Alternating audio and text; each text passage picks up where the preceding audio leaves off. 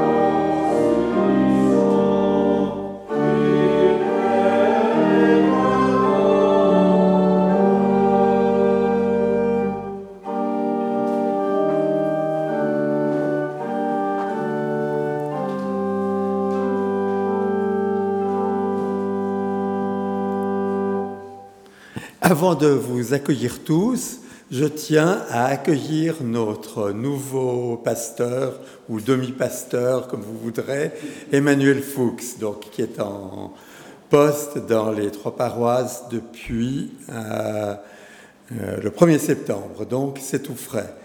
Et donc c'est son premier culte euh, dans nos trois paroisses, mais c'est le 8 novembre qu'il sera officiellement accueilli par un délégué de la Compagnie des pasteurs et du consistoire, accueilli, accueilli dans notre paroisse. Donc, euh, nous nous réjouissons de euh, travailler avec lui. Euh, ensuite, il s'était annoncé dans le journal que ce serait une célébration écuménique avec la paroisse de Sainte-Thérèse ce matin. Et des problèmes de logistique ont fait que euh, c'était difficile de mettre euh, tous les paroissiens catholiques et protestants, même à Sainte-Thérèse qui est plus grand qu'ici, euh, ensemble en respectant les consignes sanitaires. Donc c'est pour ça que nous nous retrouvons entre protestants, mais rassurez-vous, il n'y a pas de fâcherie entre Sainte-Thérèse et les paroisses de Chapelle-Malagnou. Donc l'année prochaine, j'espère bien que nous pourrons célébrer de nouveau euh, la semaine euh, de l'unité et le jeûne fédéral ensemble.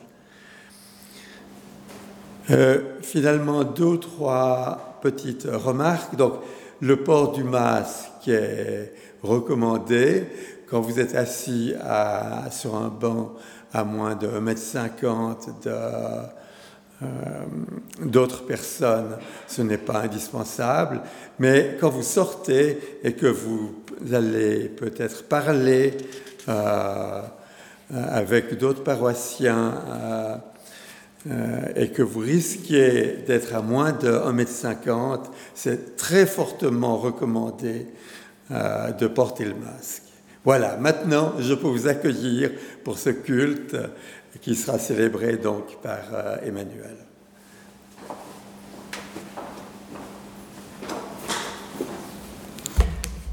Cher Eric, merci beaucoup pour ces mots d'accueil. Merci du reste pour tous les, les gentils signes et témoignages que j'ai reçus pour mon accueil. Ça fait vraiment euh, chaud au cœur de se sentir ainsi accueilli. Alors oui, bienvenue chacune et chacun d'entre vous pour ce temps de prière. C'est le Seigneur lui-même qui nous accueille.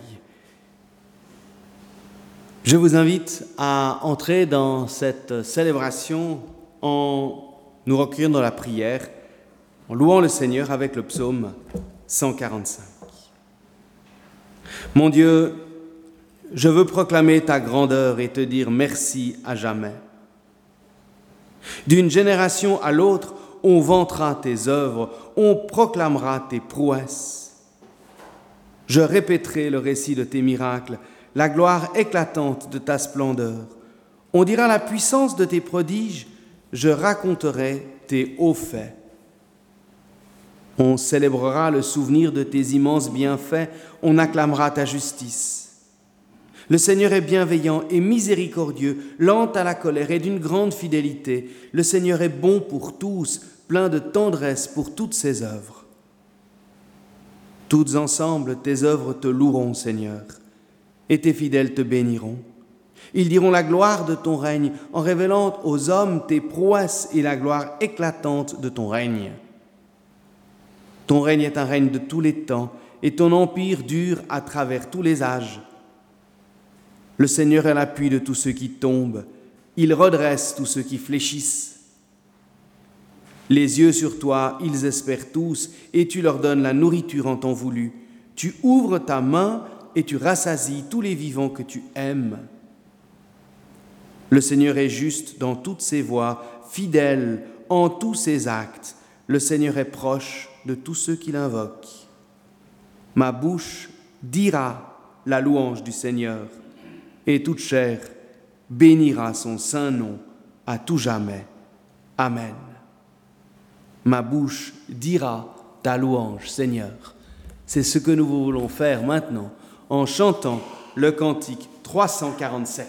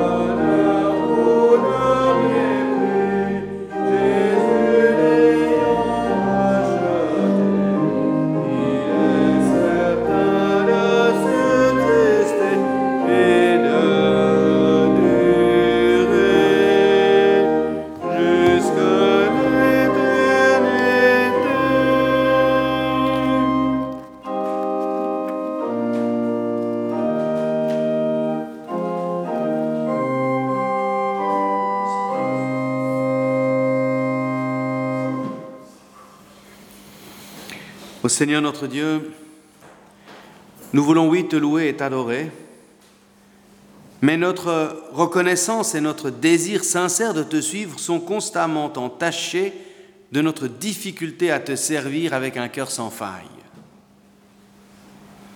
Trop souvent, nous confondons nos désirs avec ta volonté et nous avons de la peine à discerner ce qui est bon pour nous. Alors ce matin, Seigneur, nous voulons simplement ouvrir les mains et nous abandonner à ta miséricorde. Aie pitié de tout ce qui en nous n'est pas le fruit de notre conversion. Aie pitié de tout ce qui en nous n'est pas suscité par l'amour. Aie pitié de tout ce qui en nous n'est pas transfiguré par ton amour. Seigneur, que ta volonté soit faite, que ta volonté soit faite dans nos mains, dans nos cœurs, par nos paroles. Que ta volonté soit faite en nous et par nous. Et pour cela, nous nous tournons vers toi. Nous ouvrons nos cœurs. Nous désirons ton pardon et ta paix. Amen. Faisons un instant silence devant le Seigneur.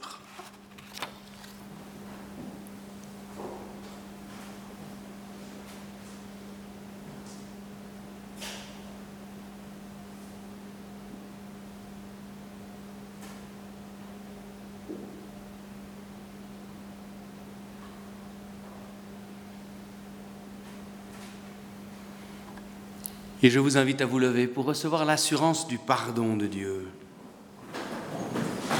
La seule assurance que nous pourrons jamais avoir est l'amour inconditionnel de Dieu. Le Seigneur a entendu notre prière, il nous offre son pardon, il nous donne sa paix. Amen. Et je vous invite à dire notre reconnaissance en confessant ensemble notre foi avec le texte qui se trouve intercalé dans le feuillet. Nous le dirons, nous le prierons ensemble. L'être humain n'est pas seul, il vit dans le monde qui appartient à Dieu. Nous croyons en Dieu qui a créé et qui continue à créer. Il est venu en Jésus, vrai homme, pour apporter la réconciliation et le renouveau, qui œuvre en nous par son esprit. Nous avons confiance en lui. Il nous appelle à être son Église pour célébrer sa présence, pour aimer et pour servir autrui, pour rechercher la justice et résister au mal. Nous proclamons son royaume dans la vie, dans la mort, dans la vie après la mort, il est avec nous. Nous ne sommes pas seuls, nous croyons en Dieu. Amen. Et chantons au dos de cette même feuille le cantique magnifique est le Seigneur.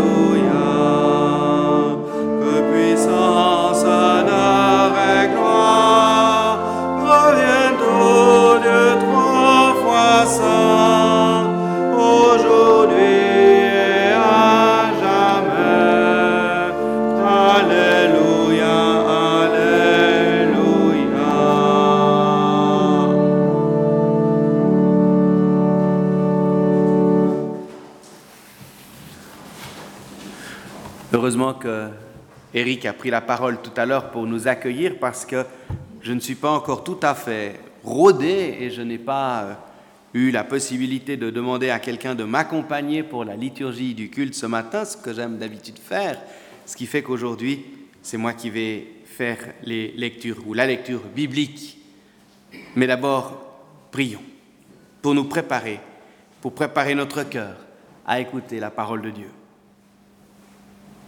Toi, Seigneur, qui es le Dieu d'Abraham, le Dieu d'Isaac, le Dieu de Jacob, toi qui es le Dieu de Jésus-Christ, toi qui es le Dieu d'hommes et de femmes que nous avons rencontrés et dont nous admirons la foi, toi qui es notre Dieu, nous te prions que ta parole touche notre cœur, que ton esprit parle à notre esprit, que ton évangile devienne bonne nouvelle pour notre vie. Amen.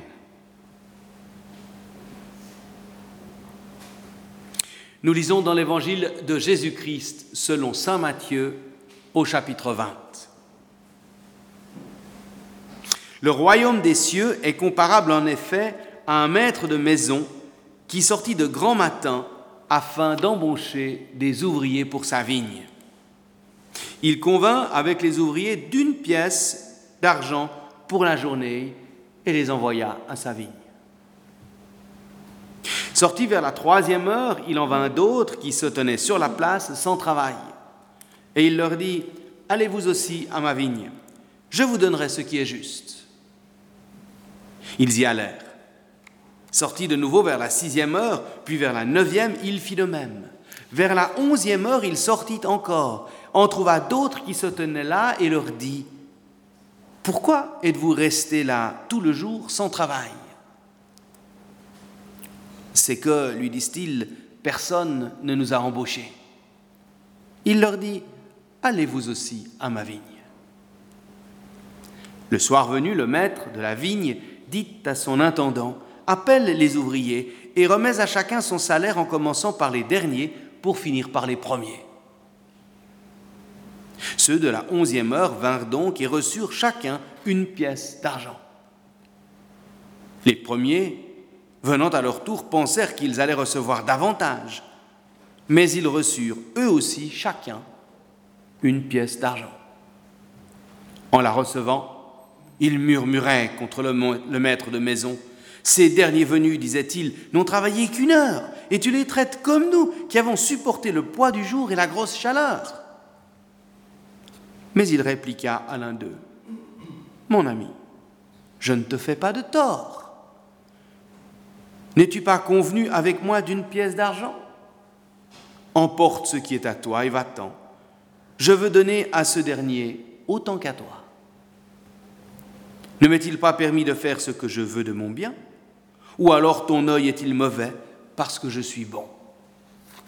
Ainsi les derniers seront premiers et les premiers seront derniers.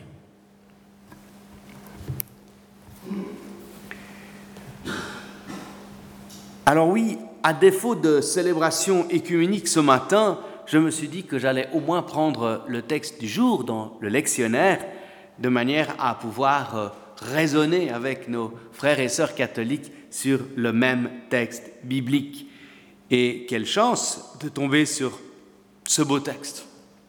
Un texte tellement connu, archi connu, que ce texte des ouvriers de la dernière heure. Nous l'avons tous entendu maintes fois, et pourtant, chaque fois qu'on le réentend, il provoque chez nous à nouveau un certain sentiment de malaise.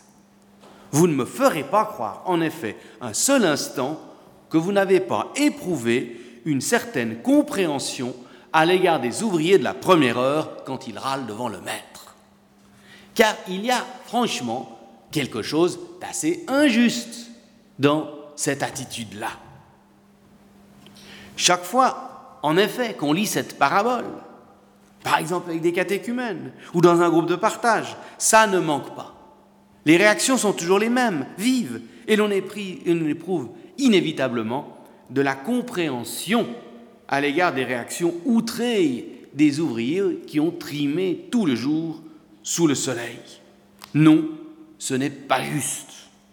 Ça ne peut pas marcher comme ça. Et je mets au défi n'importe quel parent qui voudrait appliquer cela à leurs enfants comme méthode, parce qu'essayez seulement et vous verrez le tollé que cela va provoquer si l'un a l'impression d'en avoir fait plus que les autres pour recevoir in fine la même récompense que ses frères et sœurs. C'est la crise assurée.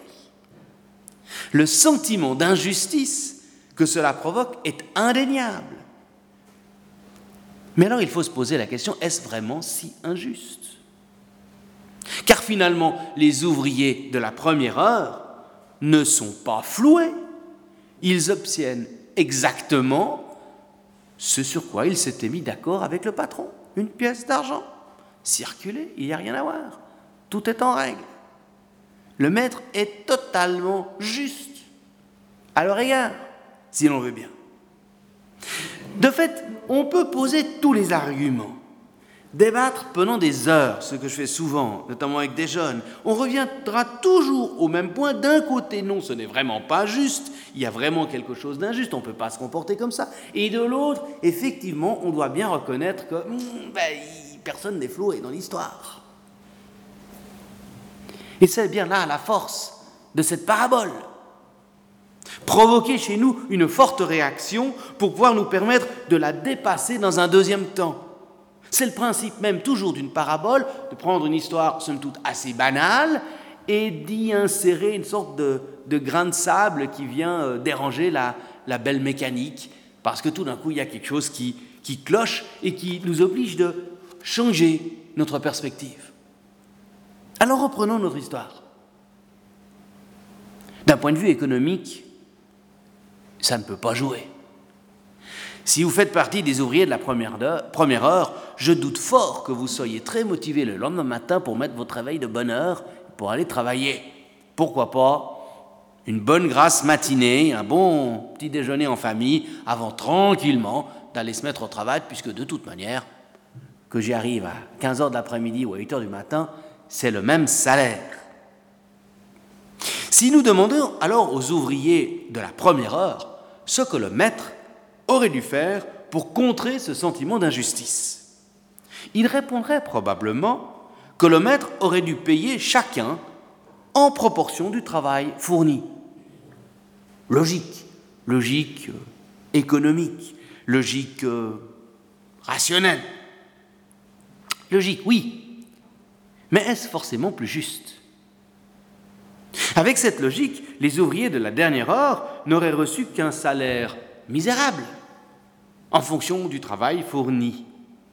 Et ils n'auraient tout simplement pas pu vivre et encore moins entretenir leur famille avec ce salaire de misère. Une pièce d'argent, on a coutume de dire que c'était à peu près le salaire normal pour permettre à un ouvrier euh, journalier d'entretenir sa famille. Pour suivre la logique des ouvriers de la première heure, ou pour respecter leur compréhension de la justice, on créerait de fait une autre injustice, celle qui verrait des personnes ne pas arriver à nourrir leur famille. Nous sommes là placés devant un dilemme. Nous n'arrivons pas à tenir ensemble tous les paramètres dans une logique bien ordonnée. Et c'est vraiment bien là le problème de cette parabole. Notre logique notre ordonnance, à un moment, ça ne joue plus pour mettre tous les paramètres ensemble. Et ce débat ancestral, d'une certaine manière, ressurgit aujourd'hui aussi dans certains débats sociétaux ou économiques, quand on voit toutes les discussions notamment qu'il y a autour de la question du salaire universel, qui provoquent les mêmes discussions de, justice, de rentabilité, de justice sociale. Mais finalement, de quoi nous parle cette parabole? Certainement pas d'un modèle économique, on est d'accord. Je ne pense pas qu'on puisse s'appuyer sur cette parabole pour défendre tel ou tel modèle économique. Elle nous parle davantage de notre difficulté à mettre en résonance notre soif de justice et la compréhension que nous nous faisons de l'amour de Dieu. Deux termes qui ne semblent pas toujours bien aller ensemble. En fait, s'il n'y avait eu que les ouvriers de la première heure, ayant reçu à la fin de, journée leur pièce d'argent, nous ne serions tout simplement pas là à en discuter, puisqu'il n'y aurait eu aucun problème. C'est bien parce que le maître opère une forme d'injustice positive à l'égard des ouvriers tardivement embauchés que les réactions se déchaînent. Si l'on veut bien, le maître n'agit pas injustement, mais il agit mieux que ne le demande la justice humaine. Il est débordant de générosité. Avant d'être juste, le maître est donc bon. Tel est bien ce que la parabole veut mettre en lumière. Pendant des siècles, toute l'histoire des religions, la justice de Dieu était comprise selon cet adage du do ut des, je donne pour que tu me donnes en retour. Une sorte de marchandage constant avec la divinité. Donner à Dieu pour qu'il me donne, pour que le sort me soit favorable, pour qu'il m'aime et me protège en retour. C'est le principe des sacrifices et c'est tellement humain, inné, naturel comme comportement. Et c'est pourtant cette manière de voir, à la suite de cette parabole et d'autres textes bibliques, que la réforme, voici 500 ans, va profondément remettre en question. Dieu ne nous rétribue pas selon nos mérites, mais par pure grâce. Dieu ne nous aime pas parce qu'il le devrait, ou parce que nous sommes bons, ou parce que nous avons fait ce que la religion prescrit, mais simplement parce qu'il est amour. Et c'est bien là le cœur de notre foi. Nous n'avons pas ceci ou cela à faire pour que Dieu nous aime en retour. En Christ, je suis aimé inconditionnellement par Dieu. Et cet amour peut changer ma vie. Mais si en bon protestant que nous sommes, nous ne sommes pas pour la théologie des œuvres, du mérite. Il y a constamment quelques glissements un peu subtils, plus ou moins conscients, qui nous font retomber, souvent bien malgré nous, dans les travers des ouvriers de la première heure.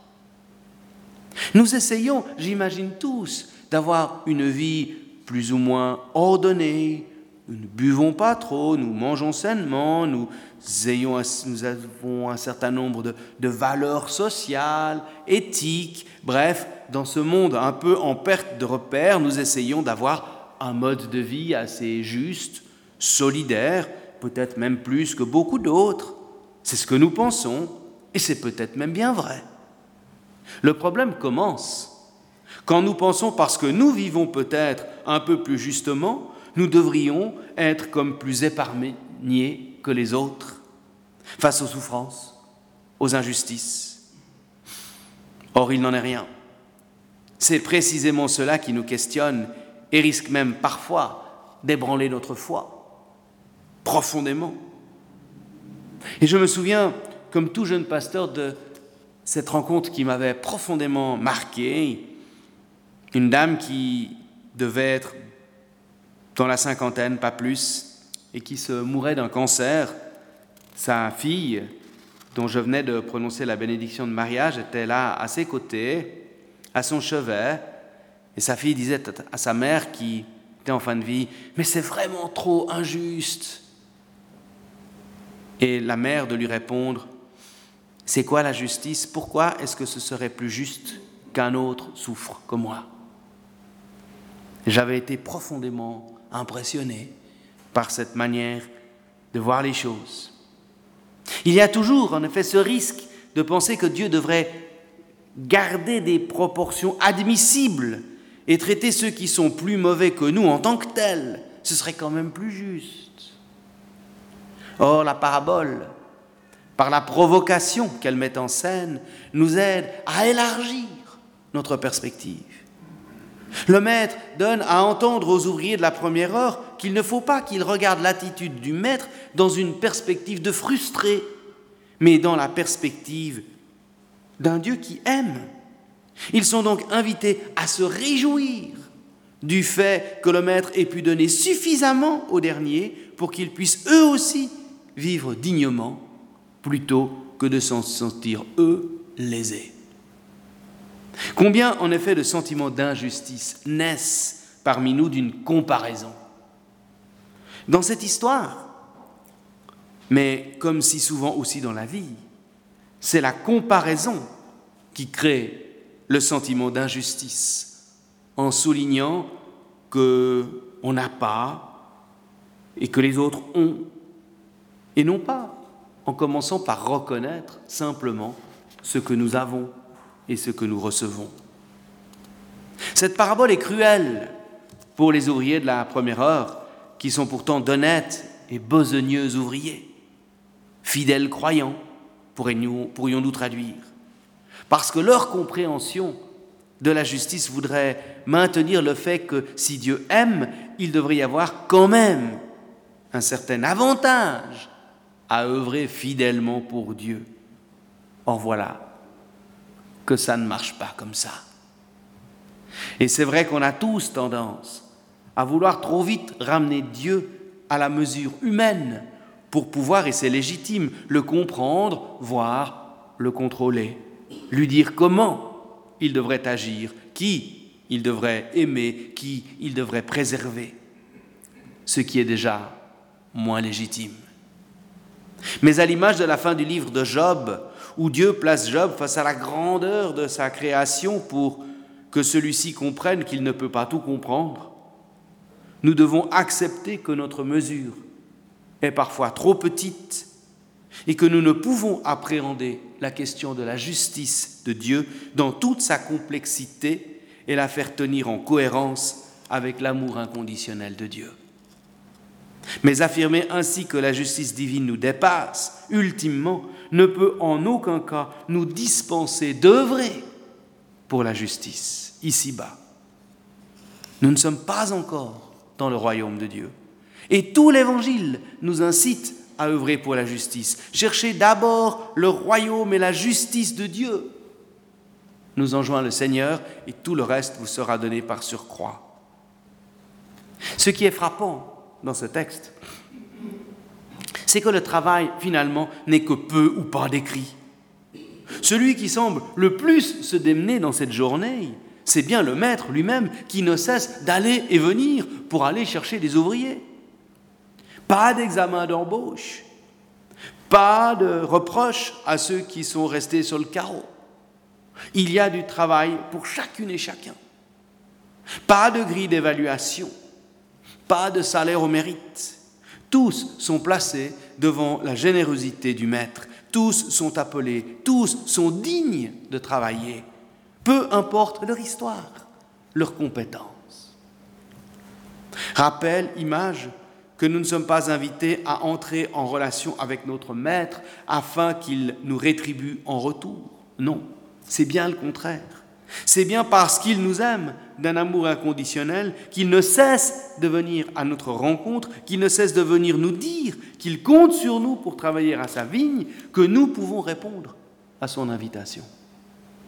Il ne s'agit pas de répondre à l'invitation de Dieu, de mettre qui nous sommes à son service, au service de notre prochain, avec nos forces et nos faiblesses, nos charismes et nos limites, pour que Dieu nous aime. Non mais c'est bien parce qu'il nous aime et que nous sommes les premiers bénéficiaires de l'amour de Dieu que nous pouvons nous mettre à l'œuvre en reconnaissant combien Dieu, oui, combien si Dieu voulait vraiment nous juger, comme nous jugeons, jamais nous ne pourrions être dignes de cet amour dont il nous bénit.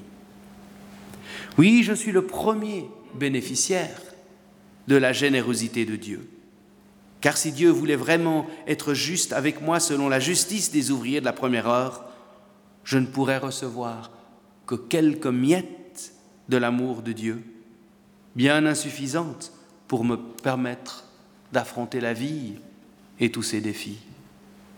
Mais c'est bien parce que Dieu, avant d'être juste, est bon, qu'il me bénit de son amour et me donne sa grâce, sa présence sa force, non pas en fonction de ce que je fais ou de qui je suis, mais seulement de qui il est, un Dieu bon et miséricordieux. Amen.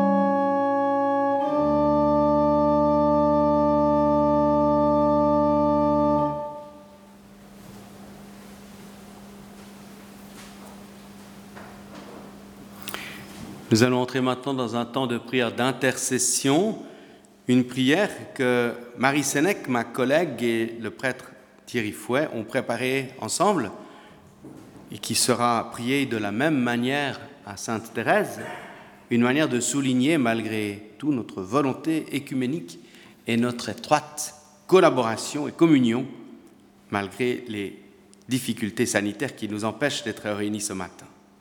Prions. Seigneur, si les conditions sanitaires nous contraignent aujourd'hui à célébrer dans des lieux différents, nous voulons maintenant, en communion avec nos frères et sœurs catholiques, nous te prier. Nous te prions dans notre temple et dans notre Église avec les mêmes mots. Oui, merci pour ce que tu nous permets de partager et de vivre depuis des années dans ce quartier de Champel. Nous vivons un écuménisme porté par l'amitié et nourri par des projets menés en commun. Donne-nous de pouvoir continuer à prendre soin du lien spirituel qui unit nos communautés. Aujourd'hui, même si nous n'avons pu partager ni ta parole ni le même repas, nous te remercions car nous pouvons prier les uns pour les autres.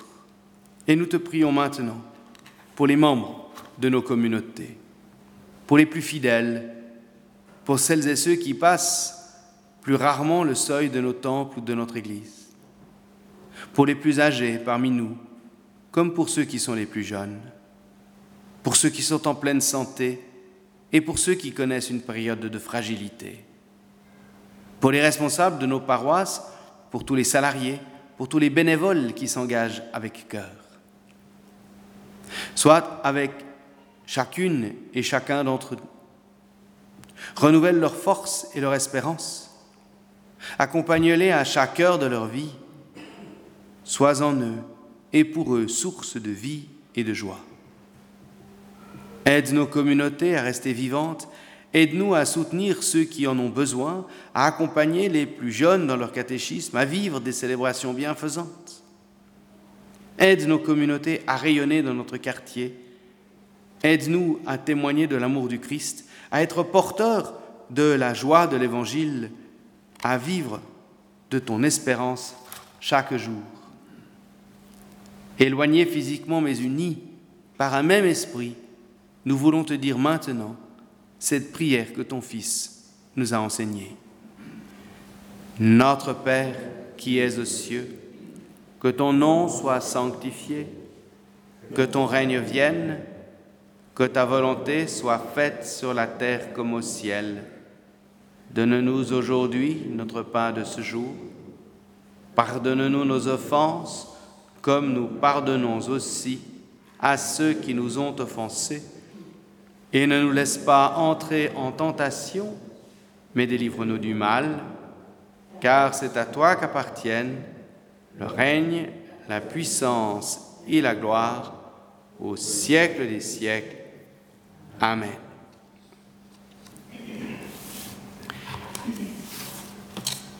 Il est de coutume en ce week-end du jeûne fédéral que l'offrande qui va être recueillie pendant le prochain chant soit destinée intégralement à soutenir le travail de pain pour le prochain. Et vous le savez, ma collègue, votre pasteur, notre pasteur Marie Sénèque, est dorénavant, pour une partie de son temps, responsable de toute cette dimension du ministère de, lien avec euh, les œuvres d'entraide à Terre Nouvelle, à Genève. Cette offrande s'appelle pour le droit à ses propres semences. je vous lis le texte que Marie et son équipe ont préparé. Produisant 70% des aliments consommés dans le monde, les familles paysannes voient aujourd'hui leur accès aux semences et leur contrôle sur celles-ci mis en péril par des lois favorisant les semences industrielles, coûteuses et gourmandes en engrais et en pesticides, interdisant aux paysans et paysannes de les réutiliser pour la prochaine saison. Les conséquences en sont la perte des variétés, des savoirs traditionnels, l'appauvrissement des familles et la destruction des sols et de la biodiversité. Avec ces organisations partenaires, Pain pour le prochain s'engage pour que les familles paysannes puissent encore à l'avenir cultiver, échanger, multiplier et vendre leurs propres semences, car il ne peut y avoir d'agriculture durable si les familles paysannes n'ont pas de contrôle des semences. Qui contrôle les semences contrôle la nourriture. Votre don dédié au programme pour le droit à ses propres semences de pain pour le prochain permet à des familles paysannes de préserver leurs semences locales, de les cultiver dans le respect des sols et de l'environnement et d'assurer ainsi une alimentation saine et adaptée aux besoins de leur communauté. Je pense qu'il est important de se souvenir de cette dimension de solidarité et d'Église universelle comme nous le faisons à l'occasion de cette offrande. Les autres annonces, peut-être, Monsieur le Président?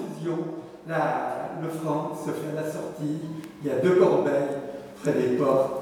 Euh, Covid oblige, il n'y a pas de collecte dans les bords. D'accord, mais nous chanterons quand même. Ça nous préparera cette offrande. Comme ça, pendant le chant, vous pouvez réfléchir. Cette offrande. Euh, pour vous rappeler également que nous allons vivre dans les semaines qui viennent euh, dans cette région et dans notre paroisse euh, un certain nombre de rendez-vous et d'assemblées importantes. Est-ce que, Eric, tu veux redire quelque chose à ce propos?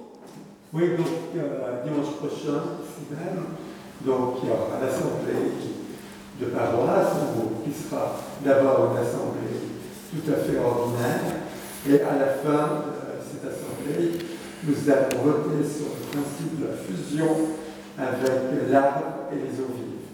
Donc, euh, c'est euh, très important que chacun vote. Et si vous ne pouvez pas être là, euh, vous pouvez voter par correspondance, vous pouvez vous adresser au secrétariat et ou bien même moi-même la sortie, et on vous enverra le matériel pour voter par correspondance comme ça se fait pour euh, les élections cantonales et fédérales. Merci beaucoup. Alors je vous propose que nous prenions notre dernier cantique, le cantique 386, et je vous propose de vous lever.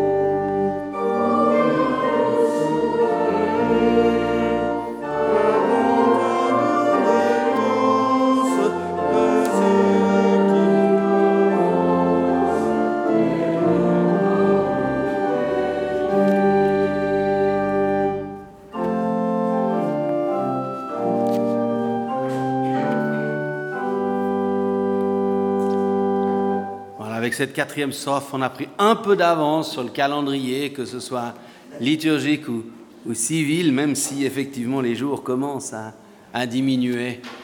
Voilà. Vous savez, quand on connaît une ville, c'est facile de se débrouiller, mais quand on ne connaît pas une ville, trouver son chemin est parfois problématique. On a tous déjà fait cette expérience avant l'apparition des GPS. On peut demander son chemin, mais ce n'est pas toujours facile de comprendre l'explication qui nous est donnée.